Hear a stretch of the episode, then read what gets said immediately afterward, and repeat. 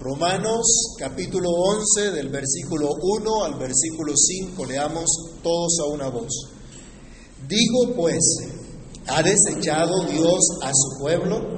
En ninguna manera, porque también yo soy israelita de la descendencia de Abraham, de la tribu de Benjamín. No ha desechado Dios a su pueblo, al cual desde antes conoció. ¿No sabéis qué dice de Elías la escritura? ¿Cómo invoca a Dios contra Israel diciendo, Señor, a tus profetas han dado muerte y tus altares han derribado, y solo yo he quedado y procuran matarme? Pero ¿qué le dice la divina respuesta? Me he reservado siete mil hombres que no han doblado la rodilla delante de Baal. Así también, aún en este tiempo, ha quedado un remanente escogido por gracia. Amado Dios y Padre que estás en los cielos, en el nombre del Señor Jesús, damos gracias por tu palabra, por el privilegio, la oportunidad que nos das de acercarnos a ella, de meditar en ella, Señor. Queremos pedirte que en tu favor y en tu misericordia nos concedas entendimiento en tu verdad, que tú ilumines nuestros corazones para que la reflexión de tu palabra haya cabida en cada uno de nosotros, que tu palabra haga lo que tiene que hacer, que tu palabra sea prosperada en lo que tú la envías. Para gloria tuya te lo imploramos dando gracias en Cristo nuestro Salvador. Amén. Pueden tomar asiento mis hermanos. El cuadro de endurecimiento que estaba presentando el apóstol Pablo en el capítulo anterior es muy duro, es muy triste, al punto que quizá pudiésemos nosotros pensar, si solo escucháramos ese cuadro, que Dios había rechazado a Israel completamente. Lo cierto es que la rebeldía constante, la desobediencia de toda una nación, como había hecho Israel, se hacía acreedora del castigo divino de manera justa. Dios no tenía obligación para con el pueblo rebelde y contradictor. Pero como en el capítulo 9 estudiamos, la palabra de Dios no ha fallado. Las promesas del Señor a su pueblo no han dejado ni dejarán de cumplirse. El plan divino no ha sido frustrado por el pecado de una nación. Veremos entonces en este capítulo cómo la soberana providencia de Dios encamina todas las cosas para el cumplimiento de su consejo. Como el Señor con infinita vamos a ver cómo el Señor con su infinita sabiduría cumple con el santo propósito de salvar a los suyos, no previendo alguna cosa buena en ellos, no basándose en la santidad o bondad que su pueblo pudiera tener, sino basándose únicamente en la gracia del Señor. Y es por la sola gracia que aún queda un remanente, un resto pequeño, que será fiel al Señor porque Dios le ha hecho objeto de su misericordia. Va a quedar un pequeño remanente que es justificado por la fe solamente que espera en la sola gracia de Dios, que viene a solo Cristo y que es llevado a vivir para dar la gloria solamente a Dios. Consideremos en esta sección del capítulo 11 de la carta a los romanos cómo se sigue desarrollando la justificación por la fe solamente, que por la maravillosa gracia de Dios aún queda un remanente. Vamos a meditar en esto, ese es el título de nuestra reflexión el día de hoy. Aún queda un remanente que no ha sido rechazado, es el primer punto de nuestra reflexión. Aún queda un remanente que no ha sido rechazado. Habiendo presentado ya el apóstol Pablo en el capítulo anterior el endurecimiento del pueblo de Israel, el apóstol presenta a sus oyentes un gran interrogante. Comienza el versículo 1 diciendo, digo pues, ¿ha desechado Dios a su pueblo? ¿Es este todo el panorama que nos presenta las escrituras y que ha presentado el apóstol Pablo? ¿Cómo desecharía Dios a su pueblo? El endurecimiento de muchos merecía por completo el rechazo divino, merecía por completo el juicio de Dios, de modo que Dios no era el culpable, sino los que pecaron contra él. Ahora, ¿cómo es posible que Dios pueda rechazar a su pueblo? ¿Cómo veía Dios a su pueblo? A los que había llamado a una relación de pacto, a los que llamó siendo él su rey soberano y le dio promesas y le dio leyes para tenerlos en una relación pactual. Vamos a recordar algunas citas. Éxodo capítulo 4, versículo 22.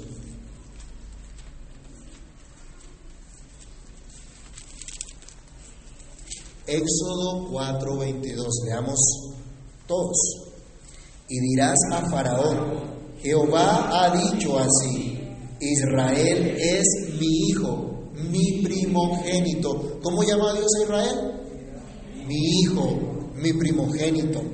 En Deuteronomio capítulo 14,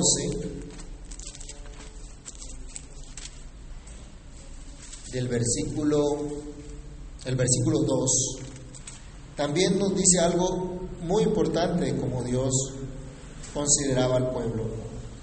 Deuteronomio capítulo 14, verso 2, dice, porque eres pueblo santo a Jehová tu Dios, y Jehová te ha escogido para que le seas un pueblo único de entre todos los pueblos que están sobre la tierra. ¿Puede considerar un momento estas palabras?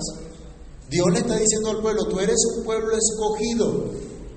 Yo te escogí con un propósito, que seas un pueblo apartado para Dios, un pueblo dedicado a Dios. También en Deuteronomio, en el capítulo 26, versículo 18.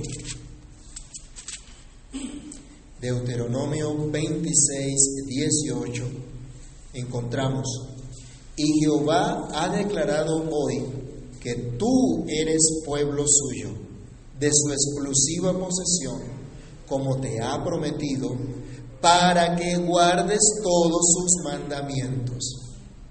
Dios escogió a su pueblo. Así veía Dios a Israel. El apóstol Pablo está llamando la atención a sus oyentes. ¿Cómo es posible que Dios rechace a su pueblo si mire cómo Dios hablaba de su pueblo en todas las escrituras? Vayamos también al Salmo 94, versículo 14. Salmo 94, versículo 14. ¿Qué promete aquí? Porque no abandonará Jehová a su pueblo, ni desamparará su heredad. Mire cómo Dios ve a su pueblo. Miren este tierno cuidado, este tierno amor de Dios y esta promesa de fidelidad de Dios, esa promesa del pacto de Dios. Dios no va a desamparar a su pueblo. Isaías, capítulo 43, Versículo 20.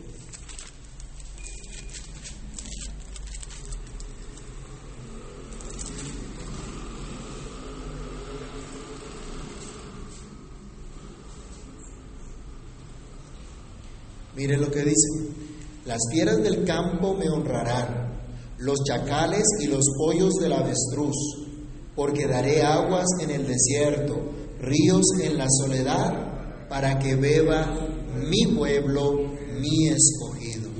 Y por último, leamos Oseas capítulo 11, versículo 8.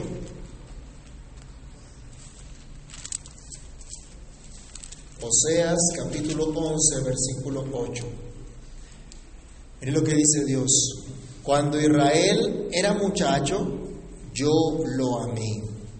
Y de Egipto llamé a mi hijo. Ese era el, perdón, estaba leyéndoles el versículo 2, pero el versículo 8.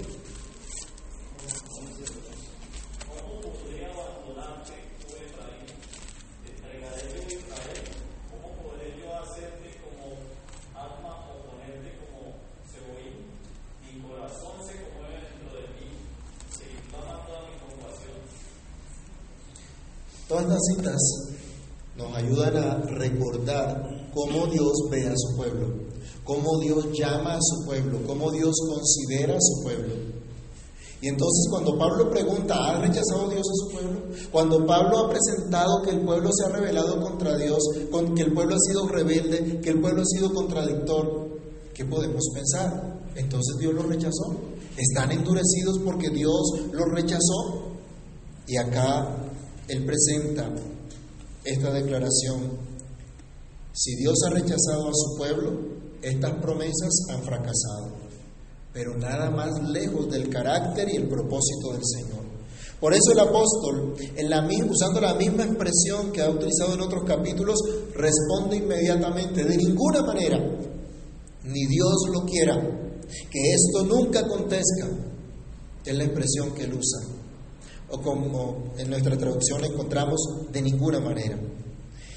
Así es, amados hermanos, de ninguna manera el rechazo que vemos entre los capítulos 9 y 10 de Romanos es total. De ninguna manera Dios dejará de cumplir sus promesas.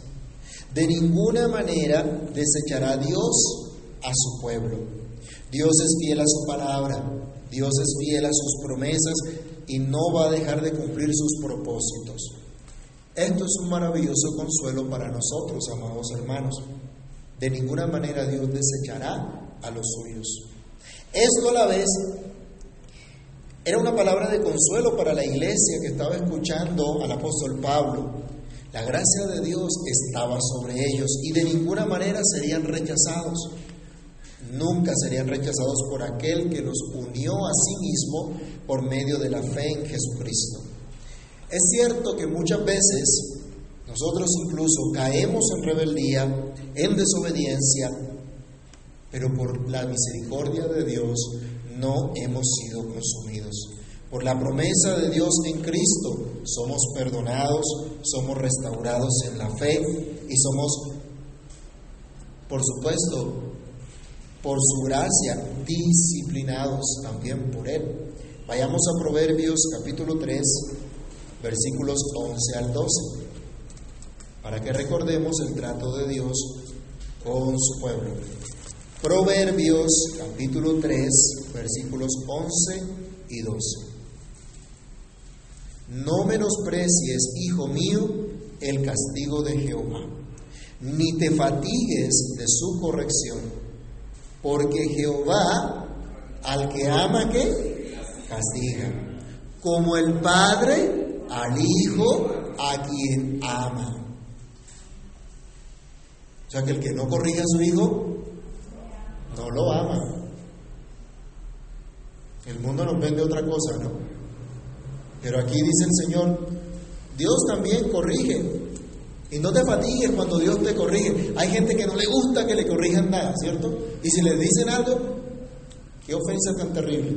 Dice, no, no te fatigues por eso. Dios al que ama, corrige. Castiga incluso al que toma por hijo. Por la gracia de Dios, eso es lo que Él promete. No desecharnos, sino incluso corregirnos, disciplinarnos. No todos siguieron el camino del endurecimiento, está diciendo el apóstol acá. De los que pertenecían al pueblo de Israel, no todos siguieron ese camino. Dios trajo a algunos al camino de la fe. Pablo era un vivo ejemplo de ello. Siendo un judío celoso, por un tiempo persiguió a los creyentes e incluso consentía en su muerte. En Hechos 22, 20 cuando Él está dando testimonio de lo que había sido su vida antes de conocer al Señor, recuerda que cuando mataban a los discípulos, que cuando mataban, por ejemplo, a Esteban, Él tenía la ropa de los que apedreaban a los discípulos y Él consentía y daba su voto afirmativo para la muerte de ellos. Pero venido el tiempo del Señor, Pablo fue traído a la fe y desde entonces su vida fue dedicada a predicar y defender la fe que en otro tiempo perseguía. Y por mucho tiempo padeció por causa de esta fe. Pablo pertenecía realmente al pueblo de Israel. Él podía trazar su linaje incluso hasta Abraham. Él decía que pertenecía a la tribu de Benjamín. ¿Se acuerdan de Benjamín? ¿Quién era? el hijo menor de Jacob, el que tuvo en su vejez al morir su amada Raquel. Génesis capítulo 35, del verso 16 al 29, nos narra el episodio del nacimiento de Benjamín. Por eso el apóstol Pablo, en nuestro texto, en versículo 2 de Romanos 11, nos habla, digo pues, ¿ha desechado Dios a Israel? En ninguna manera, porque también yo soy israelita, de la descendencia de Abraham, de la tribu de Benjamín. Él podía decir en otra oportunidad que él era hebreo de hebreos. Filipenses capítulo 3, versículo 5, nos dice que fue circuncidado al octavo día de nacido. Él era hebreo de hebreos, hebreo de pura cepa. En, nuestras palabras pudiéramos decir. Él no era ningún aparecido. Él podía trazar su, su, su, línea genealógica, podía decir, yo pertenezco a esta tribu. Y esta es una de las tribus de Jacob, uno de los patriarcas de los que Dios llamó, a los que Dios le dio promesa, el hijo de Isaac, el hijo de Abraham. Podía trazar hasta allá su linaje. Pablo había sido objeto de la misericordia divina. Había sido receptor de las promesas que Dios había hecho desde antes a su pueblo. Y como él, aún en su tiempo, aún siendo perseguido por sus connacionales, habían otros judíos que habían abrazado el Evangelio así como él. Ejemplo, ¿cuál es el primero de los ejemplos que podemos decir de los judíos que también habían creído? En la época de Pablo. Los mismos discípulos, los apóstoles, eran ejemplo, pertenecían al pueblo de Israel y habían creído en Jesús. Vayamos a San Juan 19, del 38 al 40, y allí nos daremos cuenta de otros que habían creído. Juan 19, del 38 al 40, alguien que lo lea.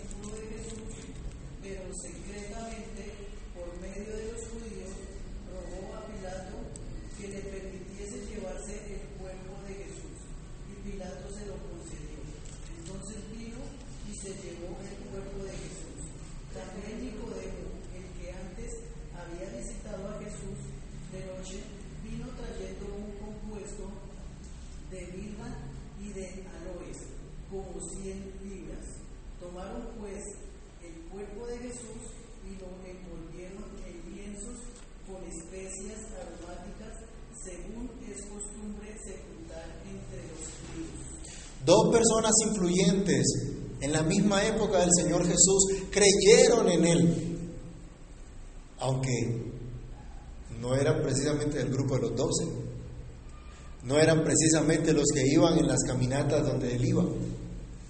Pero luego de la muerte se sabe que son discípulos del Señor, que son seguidores de Jesús. Este hombre, José de Arimatea y Nicodemo. ¿Se acuerdan que Nicodemo le preguntó al Señor, ¿cómo es posible que uno pueda nacer siendo viejo? ¿Sí? Se reveló el Señor a estas personas y les dio fe. En Hechos capítulo 2 encontramos también una interesante referencia. El apóstol Pedro, lleno de valor, comienza a predicar el Evangelio a sus connacionales Hechos capítulo 2, versículo 14 nos dice que Pedro, poniéndose en pie con los once, alzó la voz y les habló diciendo, varones judíos y todos los que habitáis en Jerusalén, esto os sea notorio y oíd mis palabras y comienza a predicarles a Cristo. El versículo 36 al 41 dice, sepa pues ciertísimamente toda la casa de Israel, que a este Jesús, a quien vosotros crucificasteis, Dios le ha hecho Señor y Cristo. Al oír esto, se compungieron de corazón y dijeron a Pedro y a los otros apóstoles, varones hermanos, ¿qué haremos? Pedro les dijo, arrepentíos y bautícese cada uno de vosotros en el nombre de Jesucristo para perdón de los pecados y recibiréis el don del Espíritu Santo porque para vosotros es la promesa, y para vuestros hijos, y para todos los que están lejos, para cuantos el Señor nuestro Dios llamare. y con otras muchas palabras testificaba y exhortaba, diciendo, sed salvos de esta perversa generación. Así que los que recibieron su palabra fueron bautizados y se añadieron aquel día como tres mil personas.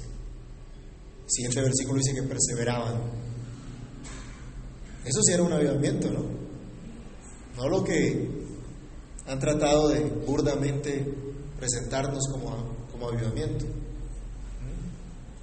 No era simplemente multitudes cantando al Señor, sino que se arrepentían y perseveraban en el Señor, porque el que persevera hasta el fin, este será salvo. Se nos da en la misma escritura testimonio que hubo judíos que sí creyeron, que sí creyeron a Cristo. Había muchos que habían sido rebeldes, pero hubo unos que sí creyeron, que sí confiaron en, en el Señor. Y también en el capítulo 17 de Hechos, versículos 10 al 12, se nos dice, inmediatamente los hermanos enviaron de noche a Pablo y a Silas hasta Berea. Y ellos, habiendo llegado, entraron en la sinagoga, en la sinagoga de los judíos. No fueron al templo de los paganos, fueron a la sinagoga de los judíos. Y estos eran más nobles que los que estaban en Tesalónica, pues recibieron la palabra con toda solicitud, escudriñando cada día en las escrituras para ver si estas cosas eran así. Así que creyeron muchos de ellos. ¿De quiénes? De los judíos. Estaban en la sinagoga de los judíos. Y mujeres griegas de distinción y no pocos hombres. Y capítulo 18, un gran amigo de Pablo también era judío. 18, capítulo 18, versículo 2. Y halló a un judío llamado Aquila, natural del Ponto, recién venido de Italia, con Priscila su mujer, por cuanto Claudio había mandado que todos los judíos saliesen de Roma. Entonces, Pablo está dando testimonio yo soy un ejemplo de los israelitas en los que Dios cumple su promesa, cumple su pacto. Pero habían otros que también habían creído. Entonces Dios no, Dios ha conocido de antemano a los suyos, dice nuestro texto, no ha desechado Dios a su pueblo al cual antes conoció. Esto nos recuerda a Romanos 8:29. Leámoslo rápidamente. Romanos capítulo 8, verso 29 porque a los que antes conoció, también los predestinó para que fuesen hechos conformes a la imagen de su Hijo, para que Él sea el primogénito entre muchos hermanos. Desde antes de la fundación del mundo, Dios preordenó, predestinó a los que serían objeto de su maravillosa gracia. Entre estos Entre estos estaba Pablo y estaban todos los creyentes de Israel en la época del mismo Pablo que habían creído en el Señor Jesucristo. Ellos eran la prueba viviente de que Dios no había rechazado a su pueblo. Y en ellos se cumplían las promesas divinas. Segunda Corintios 1:20 nos recuerda que todas las promesas del Señor son en Cristo qué? Son sí y son amén. Segunda Timoteo 2:19. Dios conoce a los suyos. ¿Quién tiene segunda Timoteo 2:19?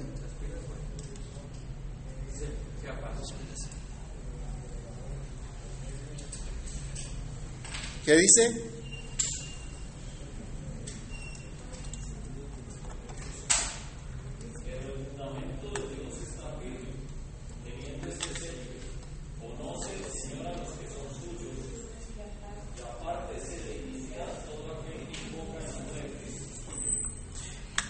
Dios conoce, y acuérdense del término conoce, en las escrituras también es bastante diciente.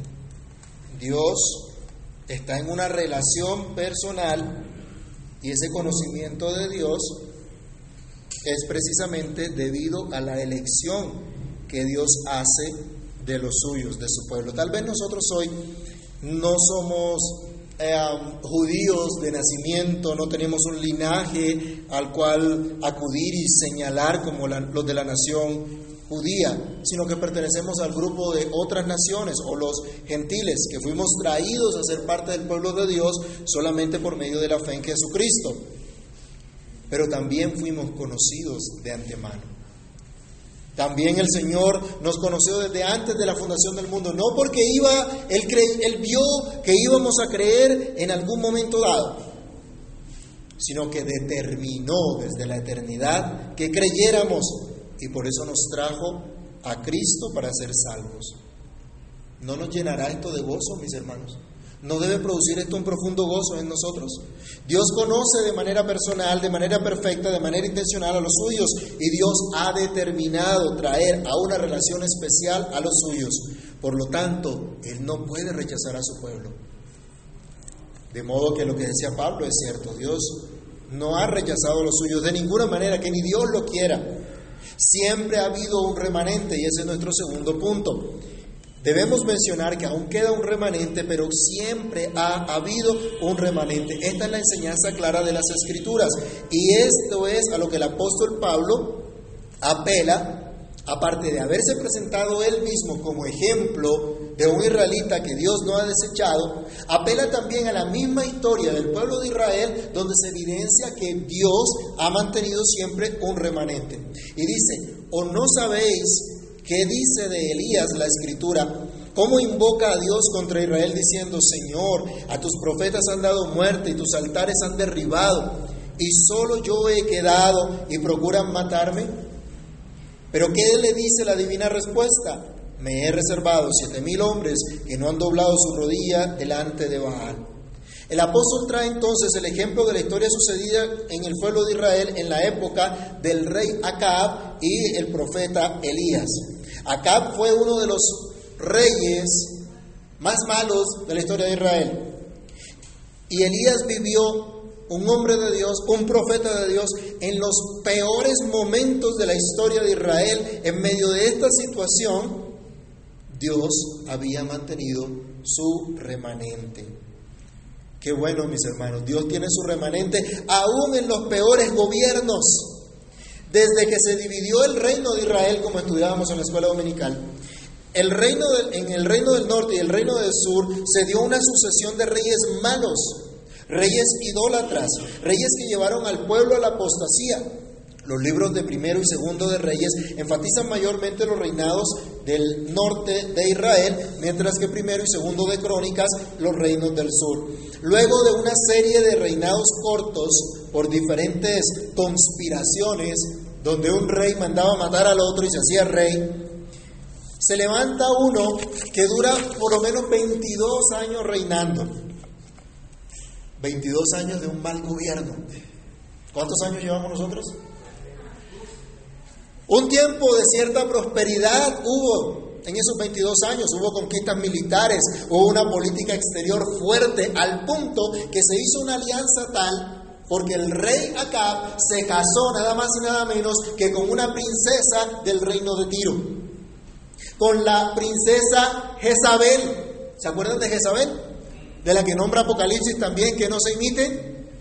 Y en Reyes encontramos lo que hacía esta mujer una princesa delicada de la alta sociedad de aquel entonces.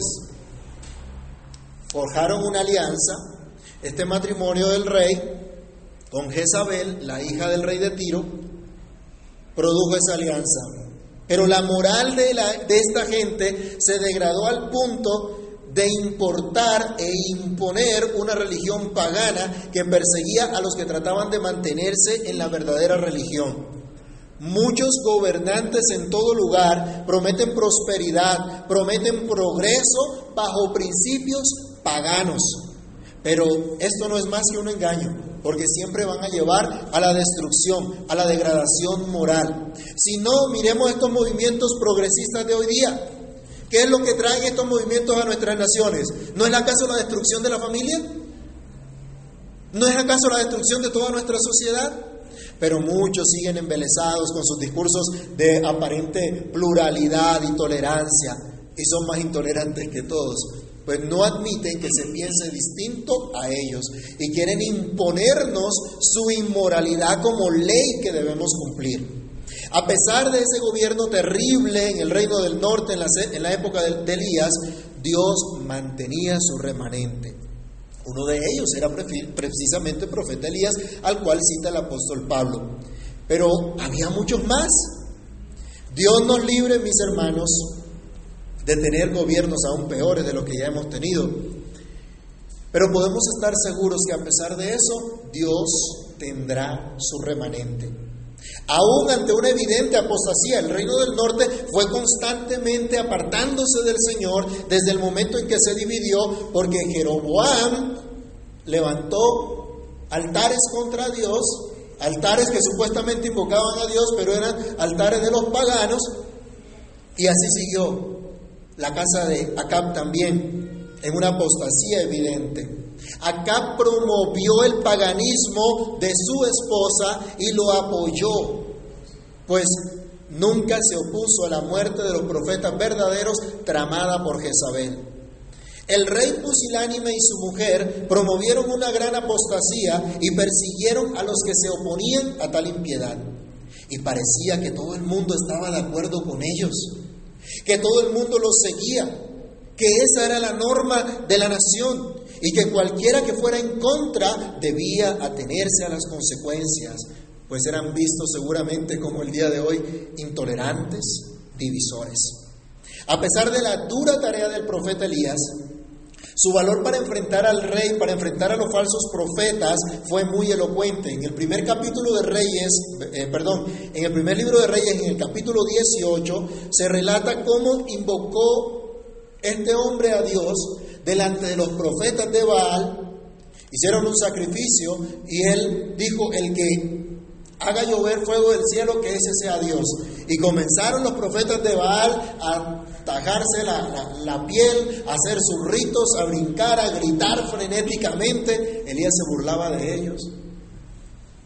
¿Y qué pasó? Derribaron hasta el mismo altar que había hecho Elías. Luego Elías lo tiene que recomponer, arreglar otra vez el altar. Ellos no hicieron que los Baales respondieran con fuego.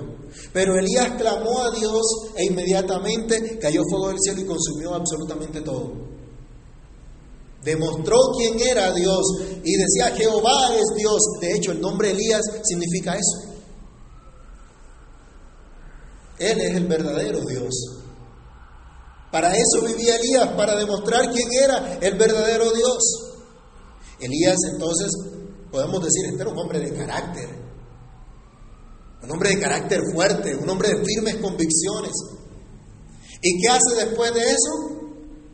Coge a los 400 profetas de Baal y les corta la cabeza. Los mata. Pero inmediatamente después de eso, la patrocinadora del paganismo se entera de lo que hizo Elías le dice, así me hagan y aún mañana los dioses y mañana tú no estás como uno de ellos. Llegó eso a oídos del profeta Elías y bueno, le pasó algo que seguramente a ustedes y a mí no nos va a pasar, ¿no? Eh, salió corriendo, se asustó.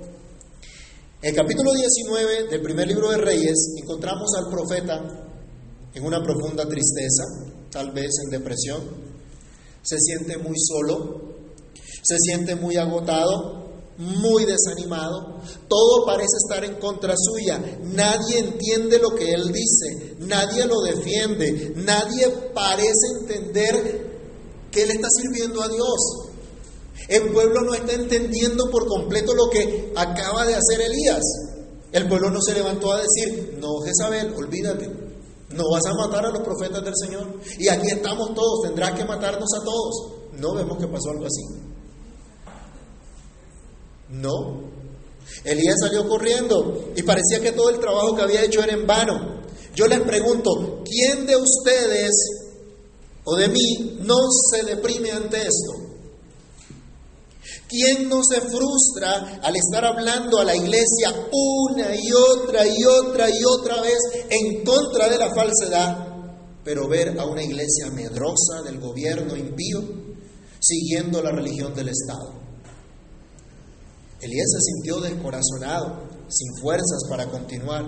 Y cuando Dios le llama la atención de que estás, de qué estaba haciendo, él señala a la nación de haberse apartado de Dios que está completamente solo, pero el apóstol Pablo nos recuerda las palabras de Elías.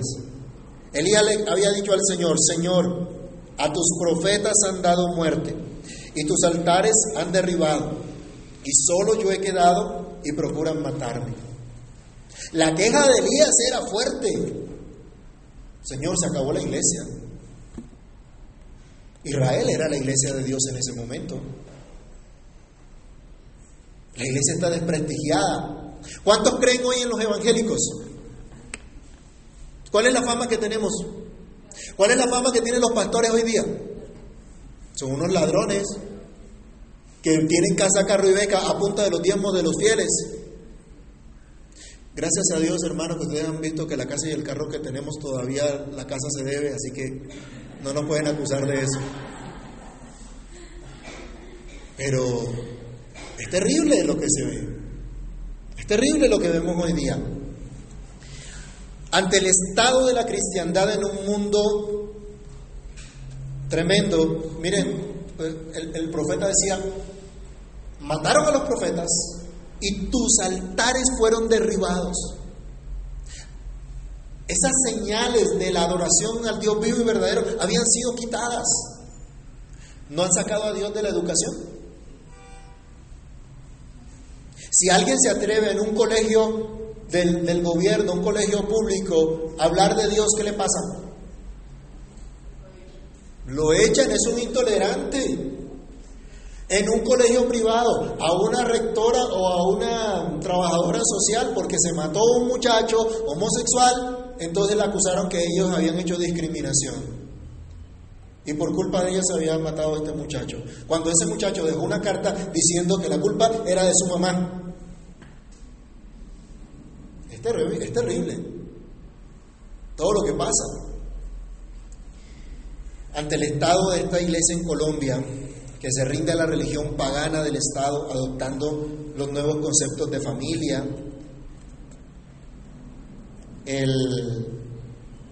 adoptando el pervertido progresismo. No nos sentimos solos aquellos que tratamos de mantener y proclamar la fe en la, en la verdad de las escrituras. No nos miran a nosotros como bichos raros o incluso como si fuéramos una secta.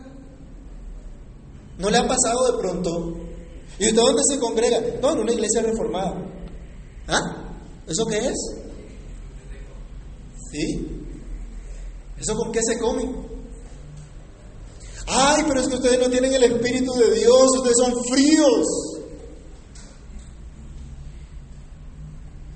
Ay, pueda que prediquen, pero uy, no, no, no, no. Ahí no está el Espíritu, ahí no está el mover del Espíritu.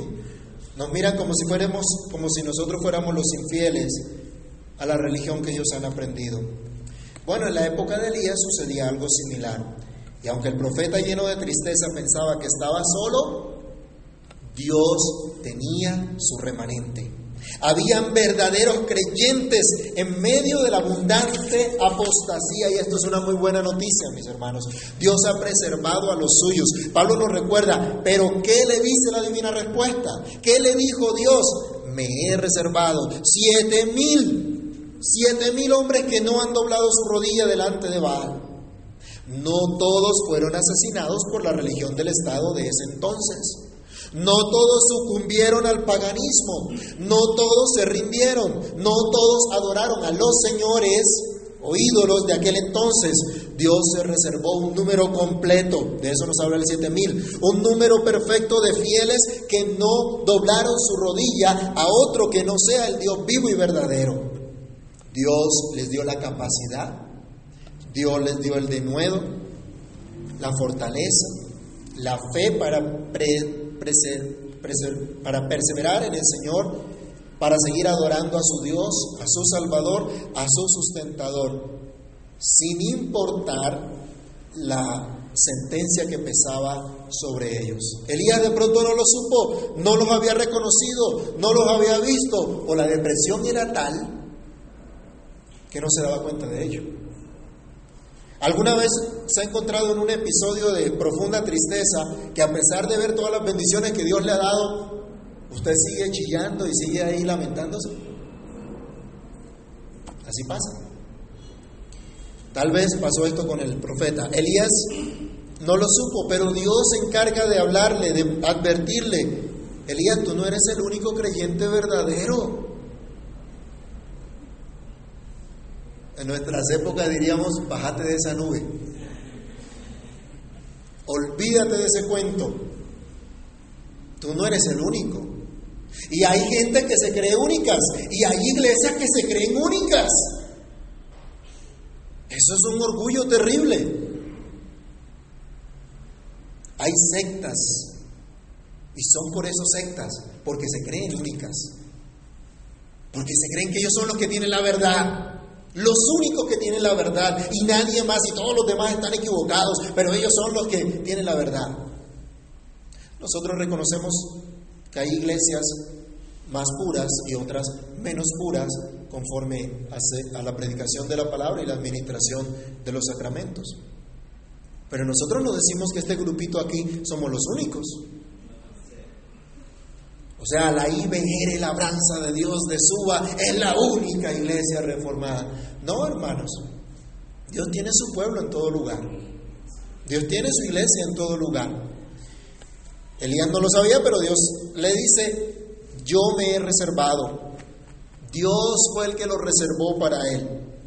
Me imagino la emoción de Pablo enseñando esto y el gozo de la gente que escuchaba también las palabras del apóstol Pablo. Y qué gozo, hermanos, el que podemos tener ustedes y yo por la fe en Cristo, porque hacemos parte de aquel remanente que Dios ha reservado para sí, que Él ha apartado para sí de entre todas las demás gente de la masa de pecadores y nos ha querido salvar, nos ha querido guardar para que seamos su pueblo santo, celoso de buenas obras.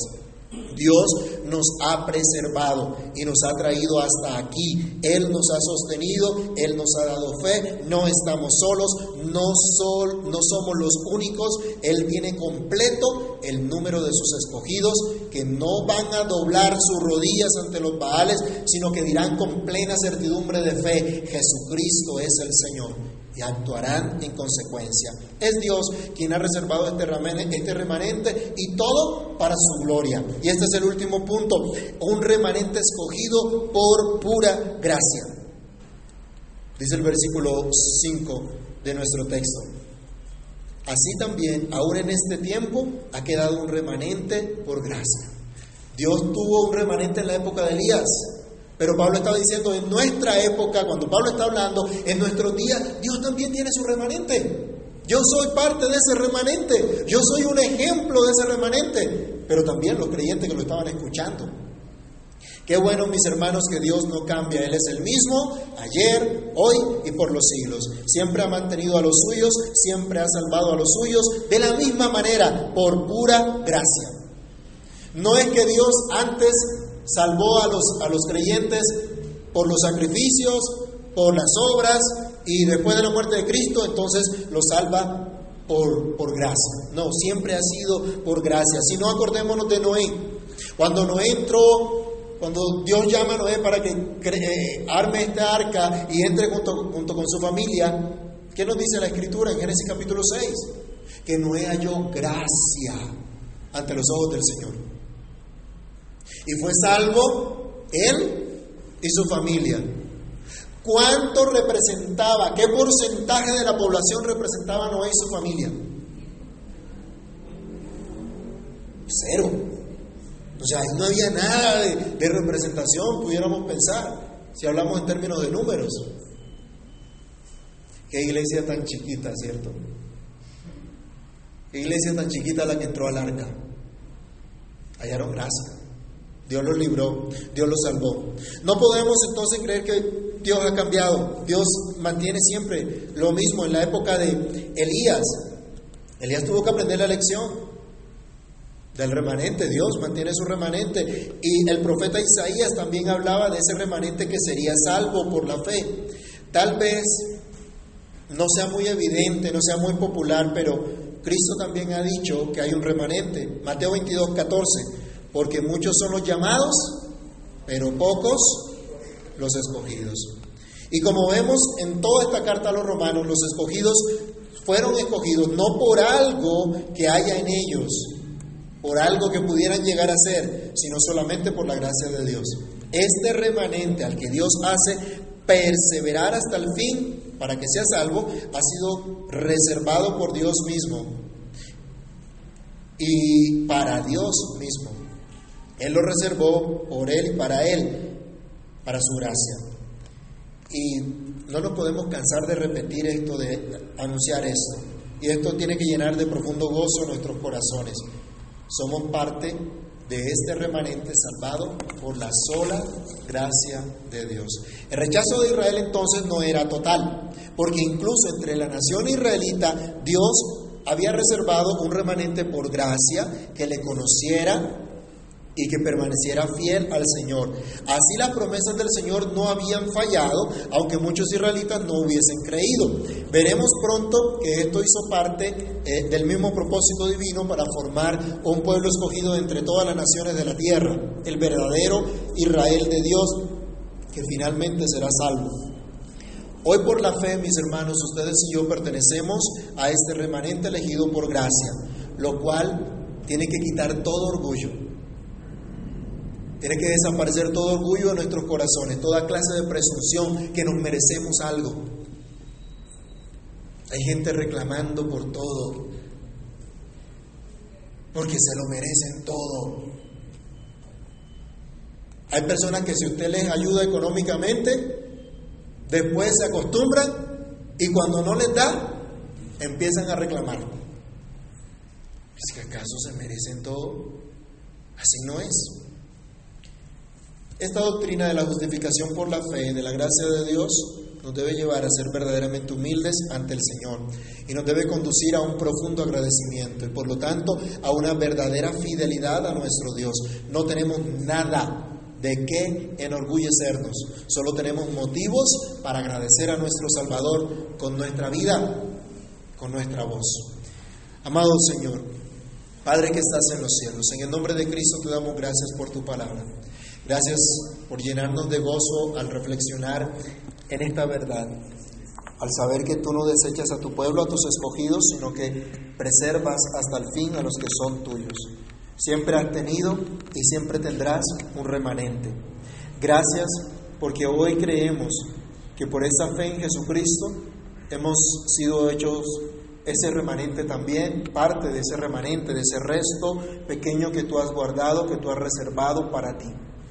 Te rogamos, Señor, que nos ayudes, que nos ayudes, Padre, a andar en humildad delante de ti, reconociendo tu gracia y tu favor. Y reconociendo que tú has tenido y que tú tendrás siempre ese pueblo que no doblará su rodilla ante los baales, ese pueblo escogido para ti, pero ese pueblo escogido por pura gracia, no más, no por méritos, no para enorgullecernos, sino solamente por tu favor, por tu misericordia. Señor, que esta verdad inunde nuestros corazones de profundo gozo, inunde nuestros corazones de profundo agradecimiento para que vivamos una vida de fidelidad a ti. No importa las situaciones que se pudieran presentar, no importa la situación en la que vivimos hoy día, socórrenos y ayúdanos a serte fieles, Señor. En el nombre de Jesús oramos y te damos muchísimas gracias. Amén amén.